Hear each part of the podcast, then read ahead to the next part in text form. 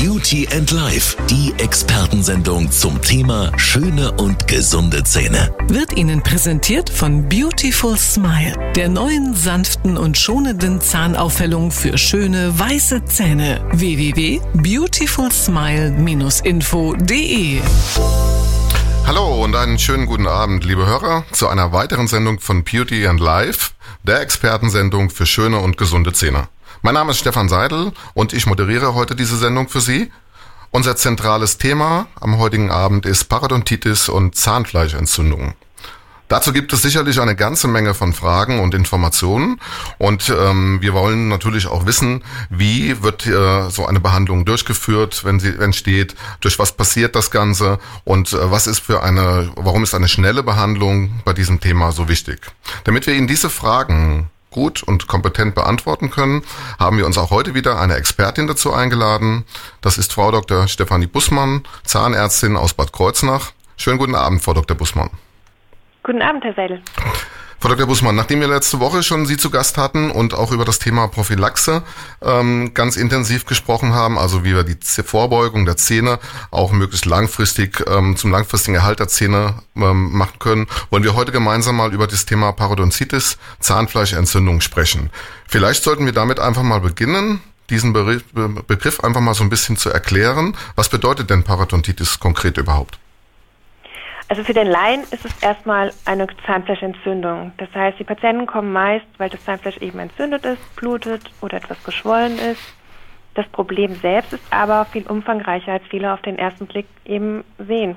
Bei der Parodontitis ist der Halterberat, also das, was um den Zahn stattfindet, ist betroffen, ist entzündet, wie zum Beispiel der Knochen oder die Fasern. Und dann hat die Entzündung eben auch Auswirkungen auf den gesamten Körper und wird oft sehr spät entdeckt. Okay, ist das das, was im Volksmund so immer wieder auch unter Parodontose bezeichnet wird? Oder wie, wie können wir dem Patienten da diesen Unterschied ähm, einfach mal vermitteln? Ja, viele werfen das natürlich gerne in einen Topf. Ähm, das wird tatsächlich im Volksmund als Parodontose bezeichnet, ist aber eben eine Entzündung. Sprich, bei der klassischen Parodontose, wie wir das so als Zahnärzte definieren, würde das Zahnfleisch einfach nur zurückgehen gebe keine Entzündung. Das gibt es tatsächlich manchmal, ist manchmal erblich bedingt. Aber bei einer klassischen Parodontitis ist eben die Entzündung da und das ist das Gefährliche eben an dieser Erkrankung. Das heißt, die Entzündung ist immer der entscheidende Faktor, der dann äh, dort entsteht und der dann auch diese Probleme verursacht, die im Anschluss eventuell folgen können. Genau, die Entzündung, das ist eben die Körperreaktion auf Bakterien, auf Reize, das ist eine klassische Entzündungsreaktion. Ähm, man hat das quasi geerbt, also oft haben die Eltern oder Großeltern schon früh Zähne verloren und der Körper reagiert etwas zu stark auf Entzündungsreize. Also wenn man das nicht geerbt hat, also keine Neigung zu Parodontitis hat, dann reagiert man einfach nur mit einer oberflächlichen Entzündung, einer sogenannten Gingivitis, heilt ganz einfach wieder ab und gut ist. Aber bei einer Parodontitis geht es eben tiefer, sprich an den Halterapparat der Zähne und kann dann unbemerkt sich auf den Knochen auswirken und eben halt durch Entzündungszellen, die dann vom Körper ausgesendet werden, um das eigentlich zu heilen. Hm. Das kann dann eben ins Blut gelangen und dann auch Wechselwirkungen oder Auswirkungen auf den Körper haben. Also auch andere Probleme dann dadurch verursachen. Genau. Was ist denn da vorausgegangen? Also wenn so eine Behandlung jetzt entsteht wie die Parodontitis, was ist denn da vorausgegangen an vielleicht Fehlverhalten des Patienten oder auch an ähm, Problemen, die vorher da entstanden sein können?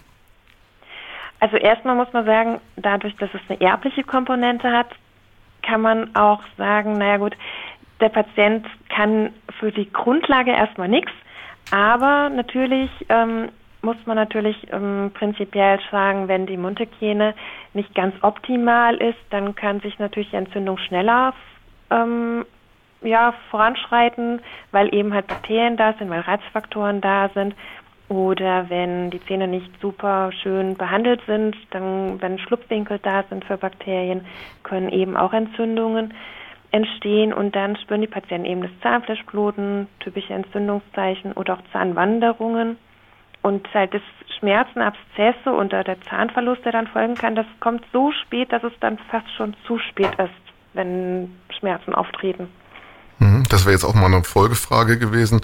Was kann denn dadurch entstehen, wenn quasi so ein Zahnfleisch entzündet ist und man das mehr oder weniger übergeht, indem man sagt, ähm, ich registriere das zwar, dass mein Zahnfleisch blutet, aber ich tue dann in dem Moment nicht wirklich dagegen?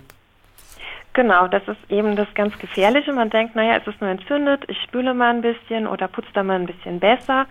Und ähm, wenn man dann eben halt nicht zur Kontrolle geht und nicht klären lässt, ob es eben halt nur oberflächlich ist oder auch schon tiefer geht, dann kann es eben halt voranschreiten. Es kann, wie gesagt, den Knochen betreffen, kann Schmerzen, Abszesse oder halt eben Zahnlockerung, Zahnverlust bedeuten. Das wäre so die lokale Folge im Mund. Das, was man oft halt nicht mitbekommt, ist die Folge für den Körper. Dadurch, dass die Entzündungszellen eben ins Blut gelangen, kann es sich aufs Herz-Kreislauf-System, sprich auf die Blutgefäße auswirken. Es kann mit Diabetes Wechselwirkungen geben, dass der Diabetes plötzlich schlechter einstellbar ist. Alzheimer mit Fehlgeburtenrate wird es auch ähm, verbunden, eben durch diese Entzündungszellen, die dann im Blut weiter wandern. Also eine ganze Menge Faktoren, die da eine Rolle spielen, also auch Auswirkungen, die es haben kann auf unseren Körper insgesamt, dem man sich vielleicht im ersten Moment gar nicht so bewusst ist, ne? Richtig, deshalb ist es eben so wichtig, regelmäßig kontrollieren zu lassen durch diesen Screening, das man jetzt heute machen kann, was auch von den Krankenkassen übernommen wird, wird halt eben alle zwei Jahre geschaut, ob Taschen da sind und rechtzeitig dann entgegengewirkt. Prima, dann haben wir jetzt schon erste Informationen, machen eine kurze Pause und dann hören wir uns gleich wieder. Beauty and Life, die Expertensendung zum Thema schöne und gesunde Zähne. Jeden Dienstag ab 18.30 Uhr auf Antenne Bad Kreuznach.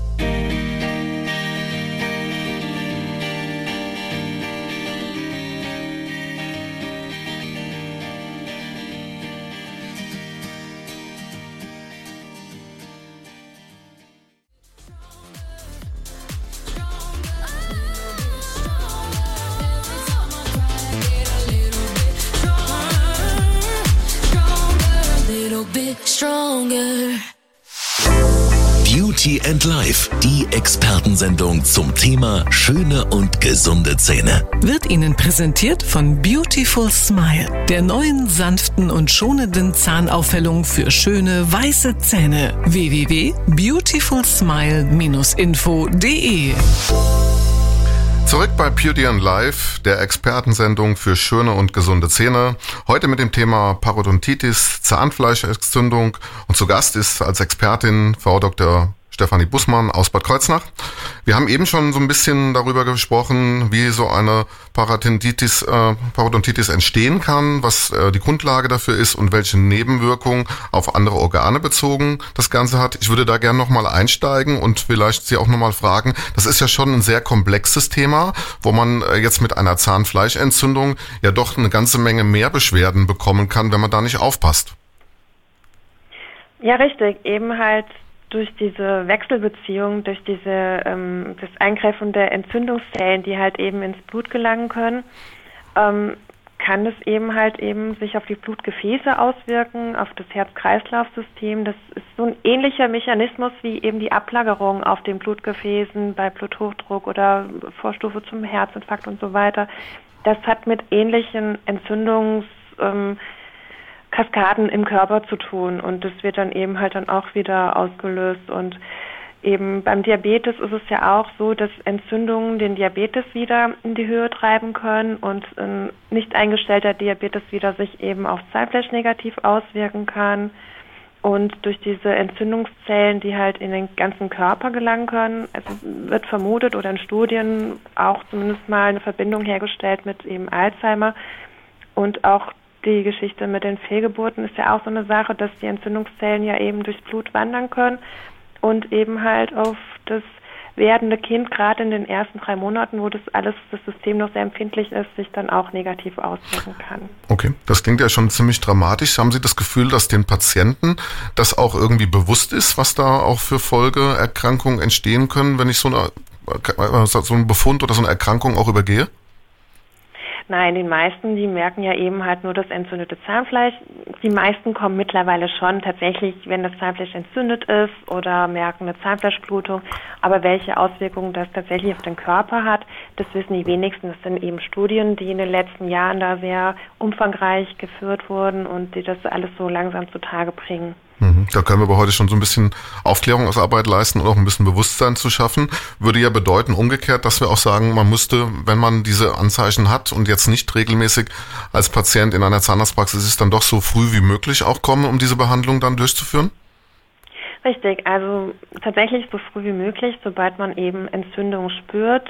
Das gilt ja auch für den ganzen Körper. Also wenn man irgendwelche Beschwerden hat, Entzündungen gerade, sollte man tatsächlich abklären lassen, ob das nur was Oberflächliches ist oder ob das eben in die Tiefe reicht oder schon Auswirkungen hat.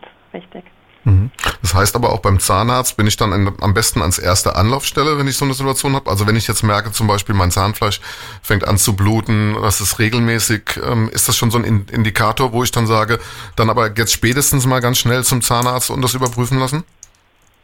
Richtig, genau. Also wir können eben halt in so im sogenannten Screening messen, ob es eine Taschentiefe schon da ist, ob das nur oberflächlich ist oder ob eben Knochenschwund schon da ist, ob sich sogenannte Taschen gebildet haben, die man ja auch dann bei der häuslichen Reinigung schlechter erwischen kann, die man dann schlechter sauber halten kann und dann quasi Bakterienherde beinhalten können. Und ähm, das können wir eben messen und dann entsprechend feststellen, ob Behandlungsbedarf ist oder nicht. Gibt es noch andere Anzeichen ähm, für mich als Patienten, um zu merken, was, äh, dass da irgendwas nicht in Ordnung ist, außer dem klassischen Zahnfleischbluten? Genau, also das Zahnfleischbluten kann auch mal wegbleiben. Zum Beispiel ähm, bei Rauchern ist es ja so, dass die Durchblutung ein bisschen eingeschränkter ist. Die merken das oft gar nicht.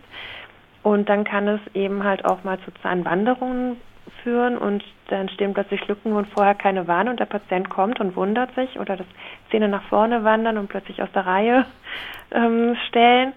Und das ähm, merkt man dann eben erst. Und ähm, ja, Zahnwanderungen, Kippungen, Schwellungen, die plötzlich auftreten und man weiß nicht, wo es herkommt. Richtig. Ja. Also eine ganze Reihe an Zeichen, die da, die da reinkommen können, die reinkommen, spielen können in diese, in diese Situation dann auch, ne? Richtig, also wie gesagt, Schmerzen gibt es leider erst sehr spät, meistens zu spät. Mhm. Okay, dann machen wir noch eine kurze Pause und hören uns gleich wieder, weil das ist ein Thema, was wir sicherlich noch ein bisschen vertiefen sollten. Beauty and Life, die Expertensendung zum Thema schöne und gesunde Zähne. Jeden Dienstag ab 18.30 Uhr auf Antenne Bad Kreuznach.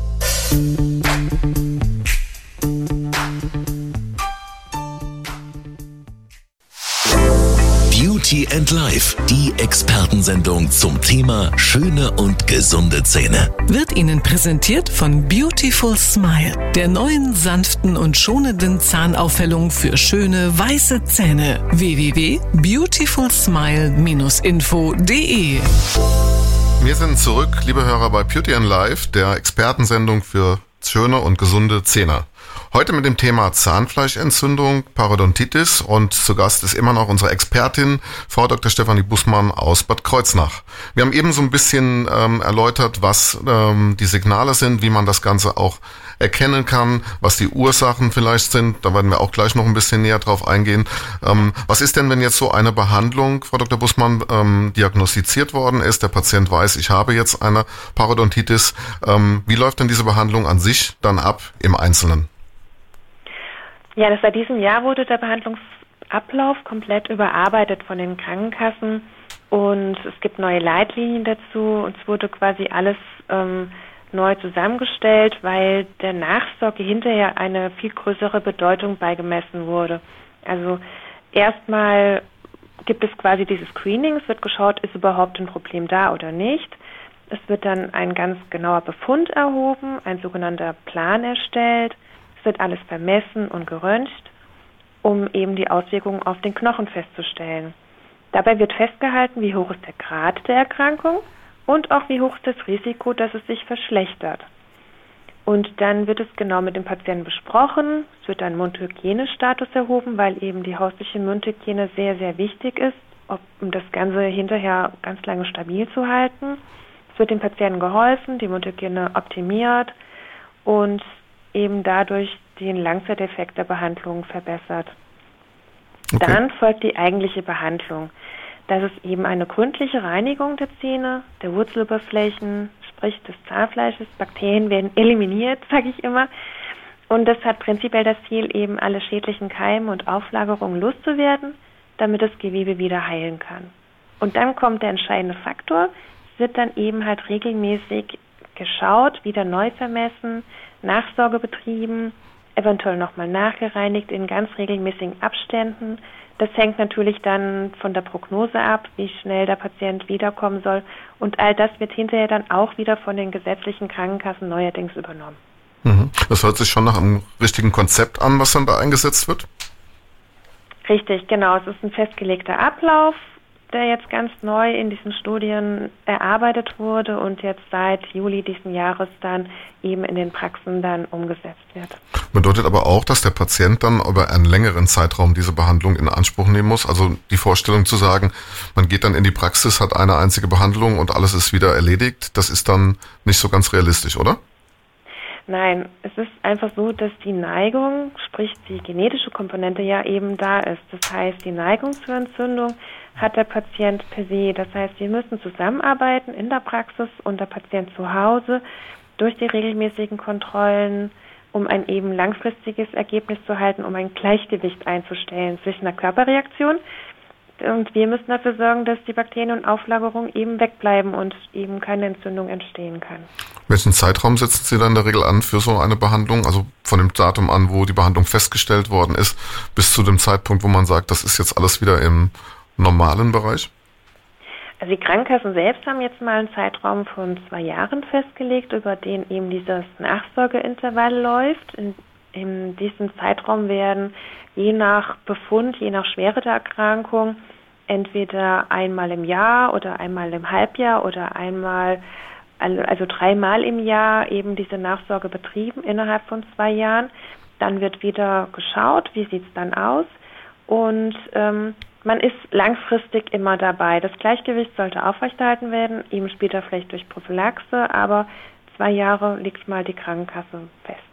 Aber in den zwei Jahren, wie eben schon kurz erwähnt von Ihnen, bin ich öfters in der Praxis als Patient und ähm, werde auch immer wieder, wieder von der Kontrolle angefangen, bis vielleicht auch zur aktiven Hilfe, den Patienten immer wieder zu unterstützen, dass dieser Status halt sich auch verbessert?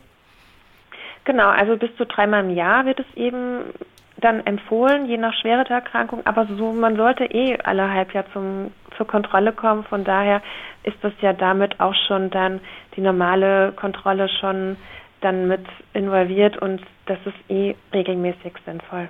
Okay, die Angst aber, dass man dann sagt, man muss jetzt, wenn man diese Behandlung oder wenn man diese Behandlung bekommt, dann noch häufiger in Anführungszeichen über das normale Maß hinaus, was man kommen sollte, hin in die Praxis, ist dann gar nicht gegeben, sondern es wird, wie ich das jetzt eben verstanden habe, dann quasi mitgemacht in dem Bereich, äh, wenn der Patient ohnehin kommen sollte. Ja, das sind schon dann extra Termine. Die normale Kontrolle kann, könnte man dann quasi auch verbinden, wenn notwendig.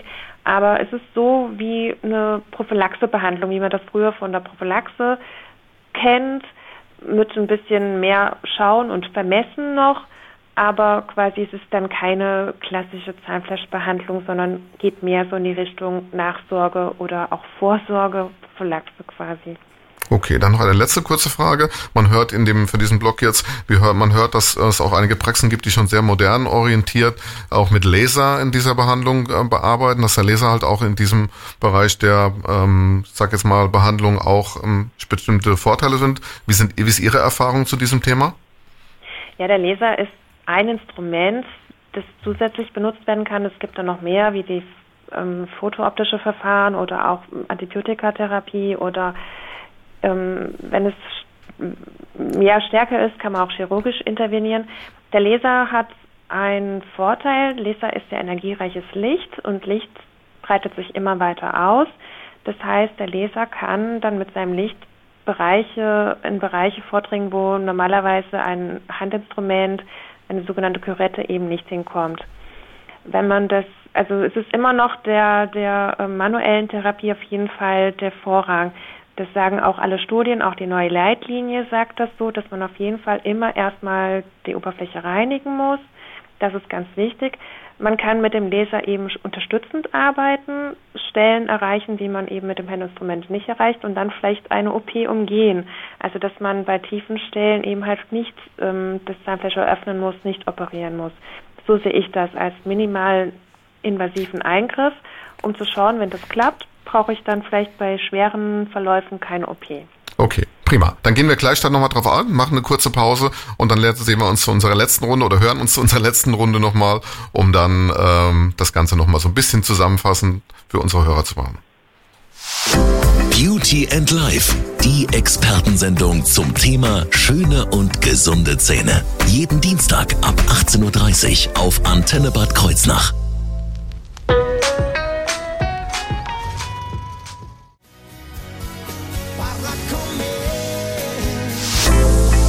Beauty and Life, die Expertensendung zum Thema schöne und gesunde Zähne. Wird Ihnen präsentiert von Beautiful Smile, der neuen sanften und schonenden Zahnaufhellung für schöne weiße Zähne. www.beautifulsmile-info.de ja, liebe Hörer, wir sind schon wieder bei der letzten Runde angekommen von Beauty and Life, der Expertensendung für schöne und gesunde Zähne. Das Thema heute ist Zahnfleischentzündung, die Parodontitis und wir haben immer noch dabei unsere Expertin, Frau Dr. Stefanie Bussmann aus Bad Kreuznach.